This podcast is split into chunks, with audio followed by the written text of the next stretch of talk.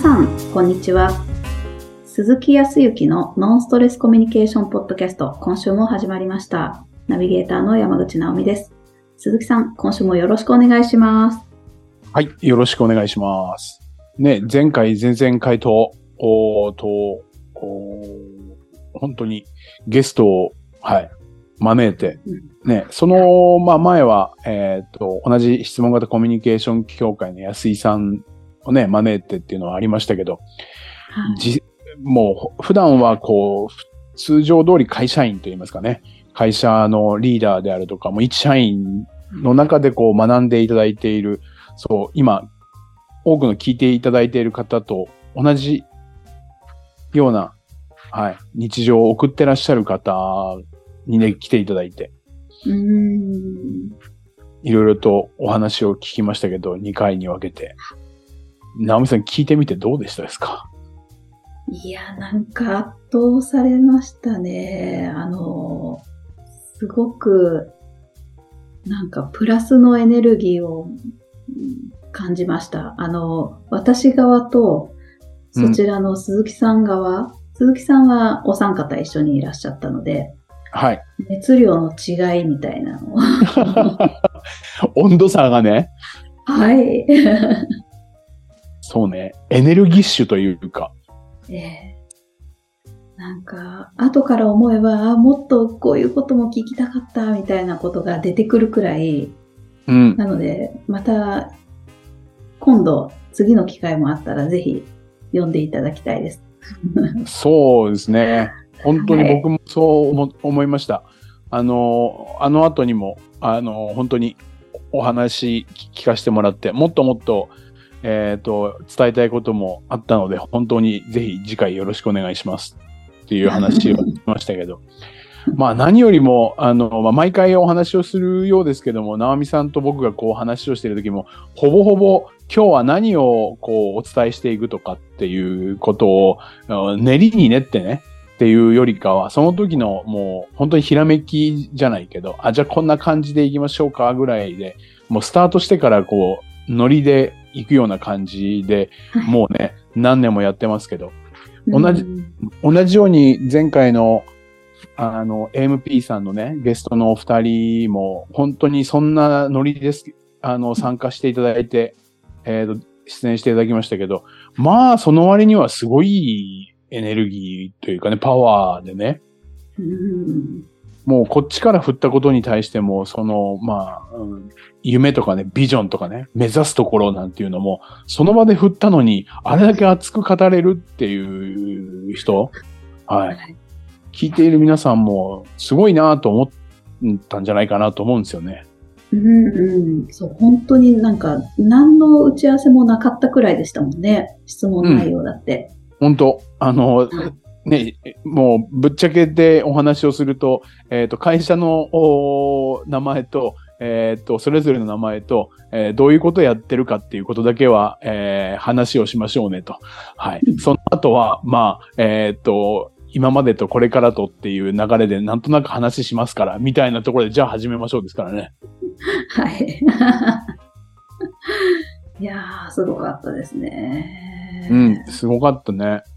本当にうんだよ。なかなかこう、やっぱり、えっ、と、どんなね、方でも、うーんと、あれだけこう自分の価値観とか、自分の、おこれから将来、どういうことをしていきたい。皆さん持ってるとは思うけど、言葉にして、言語化してね、みんなの前でこう伝えるとか、そういうことはなかなかしたことがないと思うんですよ。それがね、はいあれだけこう明確に言えるっていうのは本当に素晴らしいなと思って。うん。本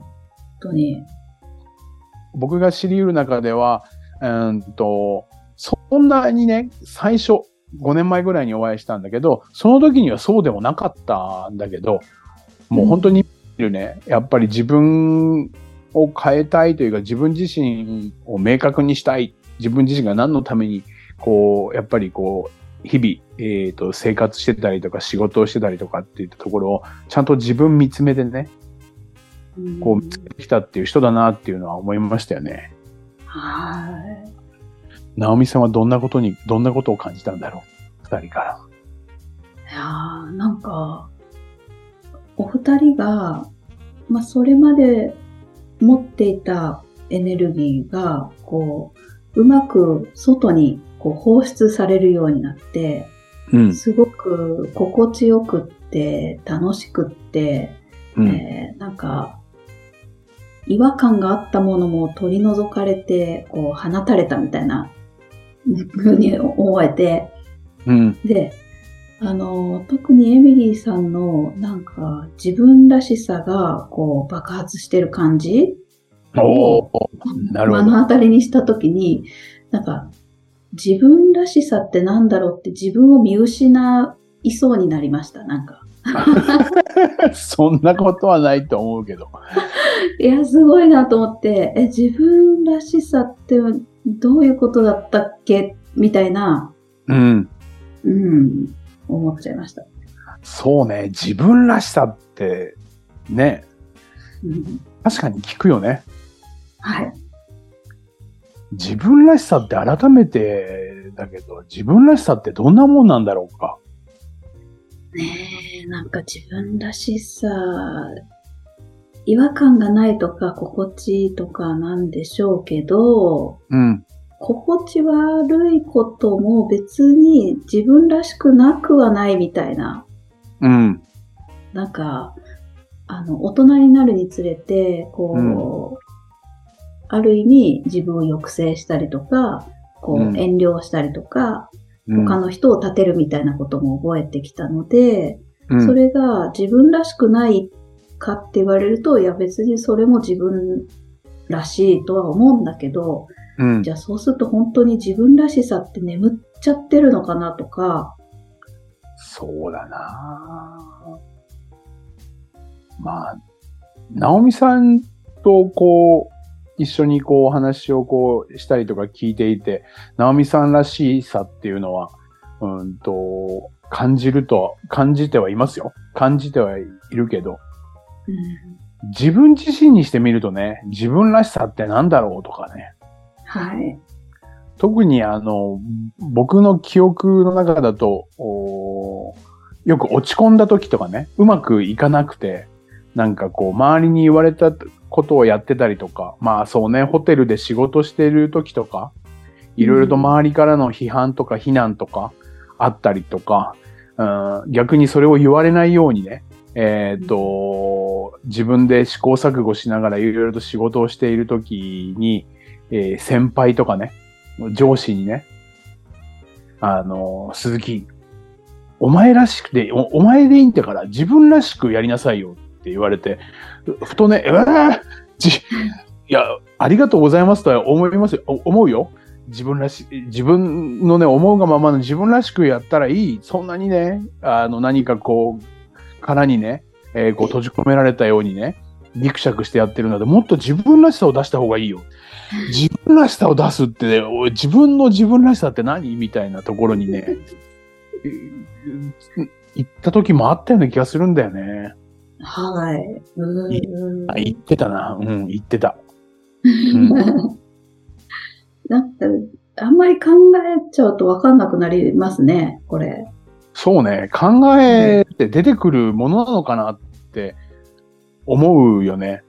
はい。で僕も当時は考えてたよ、自分らしさ。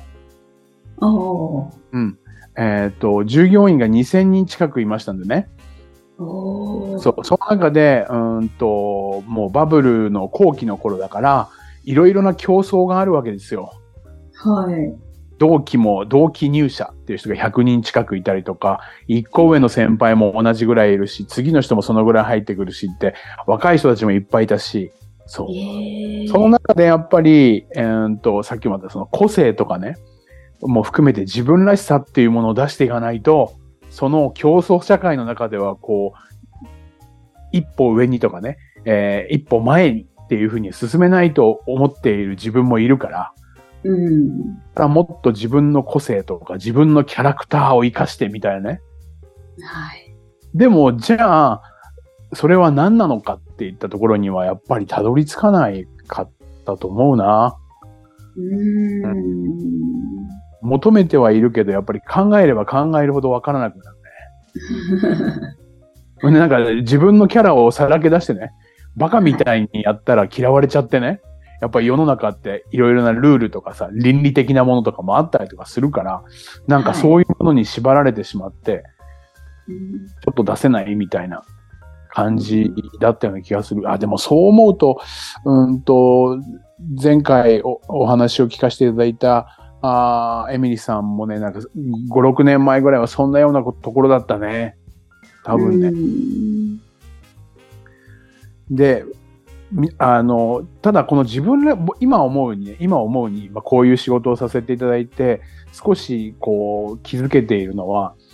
うんとやっぱり自分らしさっていうものを身につけ、あの、みえーっと、に気づけてくると、その僕がお話をしているこのコミュニケーションもうまく取れてくるような気がするんだよね。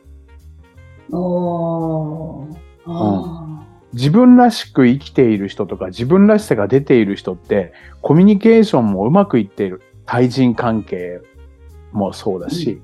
うん、そう思う。で、逆にちょっと対人関係とギクシャクしている人って、えー自分らしさっていうものがあー見えていなかったりとかする人たちが、うん、多いかな。ーあー、うんあーあー、確かに、そうですね。うん。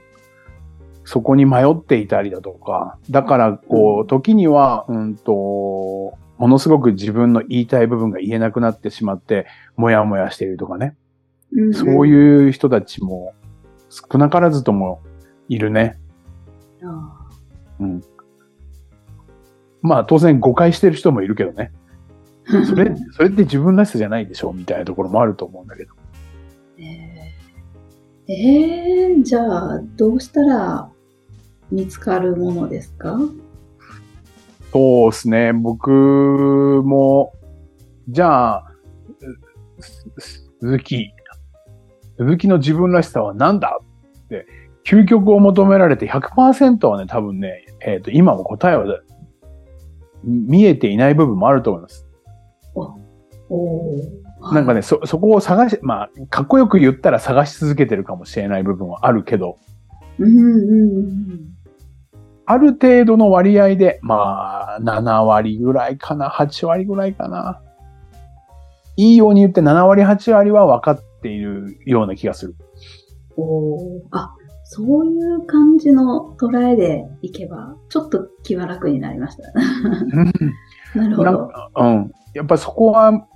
なんていうかな、求め続けているからこそなんかこう、じ、まあ、よく言ったら人生が面白いのかもしれないし、人生発見とか気づきがあるんで、えーいいような気も気もしますが。そうかそうか。はい。ただ、うんと、そうね、僕がわ、僕がもっともっと若、もっと若い頃とか、あ周りの方でやっぱり自分らしさっていうものを一度はこう、どうなんだろうと求めて、なかなか今そこで悩んでいる方いらっしゃるのであれば、うん。と、僕自身がね、えーっと、まあ、いいくつかこう、書籍も読ませていただいたりだとか、いろいろ、うんと、周りの話を聞いて、思って実感するのは、当時僕はやっぱり個性とか自分らしさとか、キャラクターっていうものが、んどういうものなのかわからないから、ないものを身につけようとしてたりだとか、は自分らしさっていうものを身につけようと思ってたわけですよ。い。うんうん。だから、えっ、と、見当たらないからないみたいな感覚だったんですよね。で、比較するのが、相手のことはよく見えるから、相手の相手らしさ、相手から見れば自分らしさっていうのは見えるんだけど、自分から自分を見ることができないから自分らしさ気づかないんだけど。うんうん。で、気づき始めたのは何かって言ったら、まあ、そう、ないものというよりかは自分らしさっていうぐらいだから、自分にはもうすでにもう身についているものだけど、ただ見えていないだけだから、じゃあ、うんみ見つけ出すためにはどうしたらいいのかって言ったところに行き着くわけで、うんうん。そうすると、うーんと、日常の中でね、日常の生活する中で、えっ、と、自分が行動をしているときに、えーんと、すごく、うんと、充実してたりとかね。はい。まあ充実といえば、もしかすると集中している時かもしれないし。うんうん。時には、あ、いや、面白かったなとか、こういうことをしてる時って気持ちいいなとか、うん。そういうところに気づくところがスタート？ああ、もう、あ、結果の後というかなんか、体感した後でってことね、そう、体感した後でだと思うんですよ。うんうん。そうしない、それも、うんと体感することだから、すごく大きいことを体感することもあるかもしれないけど、日常のちっちゃな充実感とか、しえっ、と、幸せとか心地よさとかうん。って言ったところで、あ、自分ってこういうことをしてる時が、なんか気持ちいいなとか、あ、うんこういうことを言われると自分ってすごく嬉しいなとか、そういうことで気づいていけるものが自分らしさのような気がするん。で、積み上げていくみたいな感じかな。ああ、なるほど。そっか。あ、なるほど。自分らしさを見失ってるときは、なんかちょっといろんなこと自分が実感できてない時にそうそうそ陥りやすいってことですよね。あ、そうか。なるほどな。う。僕自身は、うん、僕自身は、まあ、それが、それもあったからホテルにいたのかもしれないけど、うーんと、人と話をしてて、時には楽しい話も悩みも、いろんな話をこう聞いていたりだとか、うん人と接していること自体に心地よさを感じていたのね。はい。だから転職して後も営業職で保険の営業もやっていたし、うん、今あー、コーチングとかコンあコンサルとかカウンセリングみたいなことで人と接しているし、うん、で、それで、えっと、時に、えー人にホテル時代も保険時代も喜んでもらったりとか、あー幸せを感じてもらうみたいなところに、えっと、なんか価値を感じるというか、うん。最後に、えーよかったです、嬉しかったです。まあみんな同じかもしれないけど、そういうところに自分は、なんか、ああ、いや、気持ちいいなとか、嬉しいなとかっていうのを感じているんだってことが分かったわけですよ。はい。となったら自分らしさって何かって言ったら人と会って話を聞いたり話をして、いい話も悪い話もあるかもしれないけど、それによって相手が笑顔になってくれたりだとか、喜んでくれたりだとかすることが自分らしさなんだと思うから、うん。時には本当に年齢を超えたバカみたいに、うーんと、あと子供みたいにがんあと無邪気にバカみたいなことをする時もあれば、それはその時に人が喜んでもらうのであれば、時には、あー親身にね、いろん、いろいろと悩み事を相談を聞くとかって、その時に自分のキャラは変わる。うん。だけど、同一なのは相手に喜んでもらったとかということを感じたときに、えっ、と、喜びを感じるから、自分らしさってそういうところなんだなっていうふうに今は思っていて、ああ、だからこの仕事してるんだ、みたいなところに行き着いてるところあるんですよ。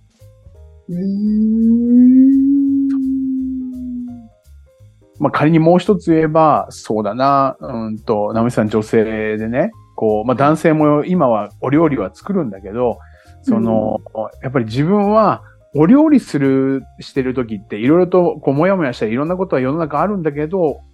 お料理をしている時には集中している。それも、食べる人のことをを考えて、今日は栄養をね、こうしようとか、いつも最近お肉ばかりだから、ちょっと野菜多めにとか、うん。今旬がね、春になってきたから、ちょっと春先のお野菜を入れてとか、そういう時にものすごくなんか楽しくて、えっ、と、食べている人がね、えっ、と、美味しいとかって言ってくれることを想像して、うん。それで、こうなんか幸せ感じるとかって言ったら、もしかすると、そういうところに自分らしさっていうのが隠れていたりとか、そういうところからうん行った時に、あ、私ってこういうことが自分らしさなんだ、みたいに気づく。自分自身をね、肯定的に受け止めている時にこそ、あ肯定的っていうのは心地いい状態だからこそ自分らしさって見つけられるから、うんとうん日常がね、もう、やだ、もう毎日が辛いとかっていうと、その辛いことばっかり見に、見えちゃうので、その辛いことの中でも、今日は大変だったけど、こういうことに集中してたとか、こういうことが終わったことは良かったとか、何かそういううんこと、良かったことから自分らしさって見つかってくるような気がするね。うわぁ。はぁすごい納得しました。そっか。ちょっとした気持ちよさとか、そういうところから自分らしさの気づきって、だからすぐに、えーいきなり、あ、自分らしさってこうだみたいなところは、まあ僕はね、不吉祥だからかもしれないけど、そこは見つかっていない。だから今も、うん7割、よくて8割ぐらいとは思っているんだけど、おっと、あまりいきなり自分らしさってのがこうだっていうふうに見つかるとなんか今のところは思えないんだよね。うーん。そそっか。そうですよね。新しい気づきは日々たくさん起こるものだから、やっぱり自分らしさってどんどん更新されるし、うん。うん、これって決まりきったものでもないって感じですよね。そうね。そうすると、次の段階で、えっ、と、嫌なことがあったりとか、うまくいかないことも当然世の中だからあるわけじゃないですか。はい。そこからも、要は、あ、自分らしさが出せていないから、こうやって、えー嫌なことが起きちゃったんだとか、おー。自分らしさがあーうまく伝えられなかったからこそ、相手に、えー嫌な思いをさせてしまったんだとか、なんかマイナスな部分からも気づけてくるんだよね、自分らしさがね。確かに、これは自分らしくないとかっていうことは分かりやすいですね、そういう時は。うん、そうだよね。だから、はい。いいことから自分らしさ見つけていくんだけど、そうなってくると自分らしさが少しずつ、その自分らしさっていう軸だよね。軸みたいなものが太くなっていくから、嫌なことがあったとしても、それは自分らしさっていうものに気づいていながらも、それが出し切れていなかったりとか、そこをうまくうと表現できていなかったりとかするから、こ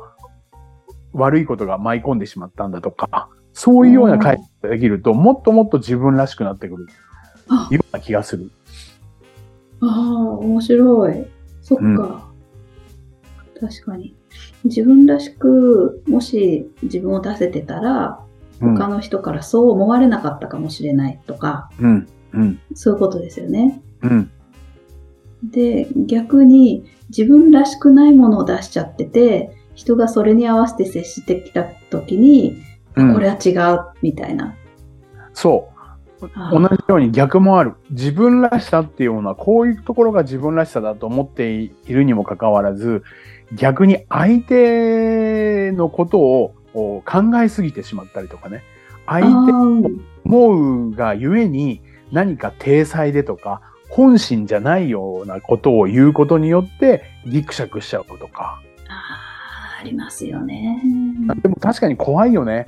はい。要は、私はこう思うんで、私はこういうふうにししますみたいに言言ったら、本当嫌われちゃうんじゃないかとか、うんね、関係性がおかしくなっちゃうんじゃないか、コミュニケーションの中でね。でうん思うと思うんだけど、はい。でもね、それはね、心配するなかれだね。うん。ちゃんと本心から出てきたもので、それがものすごく、うん、自分のね、えっ、と、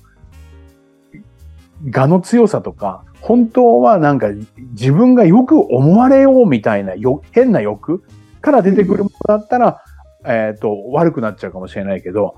そもそも自分、本当の自分らしさみたいに、本当に近い自分らしさだったら相手理解してくれると思うんだよね。だから、恐れることなかれ。ああ、あのうんまで本気で思ってるんだったら、それはそれでいいと思うよっていうふうに相手はね、なってくると思う。なるほどななんかありますよね。人によっては、こう、憎めない人っていうか、その、うん他の人がやったら、なんか、怒れるようなことでも、その人がうん。すると、もうお茶目で、もう、しょうがないんだから、みたいな、可愛いんだから、みたいな、うん。う受け入れてもらえるうん。人、うん。ありますもんね。そう。だからこそ、その、自分らしさっていうものが見つかってくると、時にはひ否定的、自分らしさがものすごく、うーん、自我が強いとかっていうふうに思っちゃう人もいるかもしれないけど、それが、えーっと、自分らしさっていうものが自分だけではなくて周りのためにもなるっていうものが多分自分らしさだと思うのよ。自分らしさが周りの人が分かってくれたら不幸になっちゃうと思うこと自体は多分自分らしさじゃないと思うんだよね。わー、すごい。はい。そう。だからもうそれを一つだと思ってるから自分らしさが出せた時って多分自分も当然幸せだし相手にも何かプラスになるあとか相手も幸せっていうところにふ腑に落ちる時が出てくるんだと思うんだよね。少しそこは分かってきてるような気がする自分、僕自身がね。いやー、すごい境地です。へー、なるほどな。うん。もうそうすると話は少し戻るかもしれないけど、前回、あの、出演していただいたエミリさんという女性は、そこにね、気づいていらっしゃるような気がする。あそう。だから、周りが何と言おうと、おーと、やっぱり自分らしさっていうものが分かっているから、うんと、それに対して、えっ、と、相手を思いやる気持ちも当然持ちながら、ちゃんと自分自身はこう思うっていうことも伝えられるし。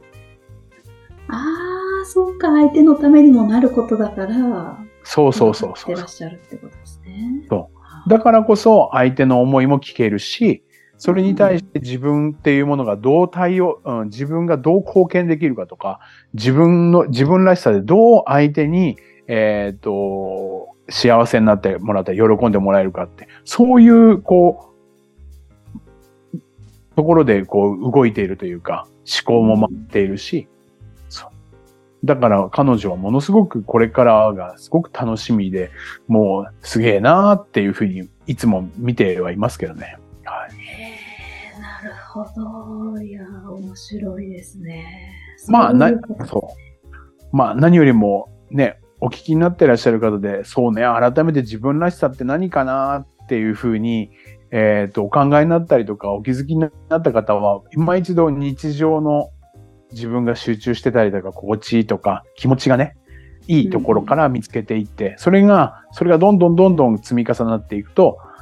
仮仮に周りから何かあったとしても、自分らしさが出ていなかったりとか、そう。時には、うーんと、変に相手を気遣うために、それを隠してしまってるんじゃないか、みたいなところにも気づけてくるから、そうするとね、自分らしさっていうのはもっと見えてきますよ。おーうわー、面白い。そんな感じだと思います。あーありがとうございます。はーい。それでは最後にお知らせです。ノンストレスコミュニケーションポッドキャストでは皆様からのご質問をお待ちしております。コミュニケーションでのお悩み相談や、こんな時どうするのなんていうご質問を鈴木さんにお答えいただきますので、皆様どしどしご質問ください。ポッドキャストの詳細をご覧いただきますと質問フォームが出てきますので、そちらからご質問をいただければと思います。それでは今週はここまでとなります。また来週お会いしましょう。鈴木さん、ありがとうございました。ありがとうございました。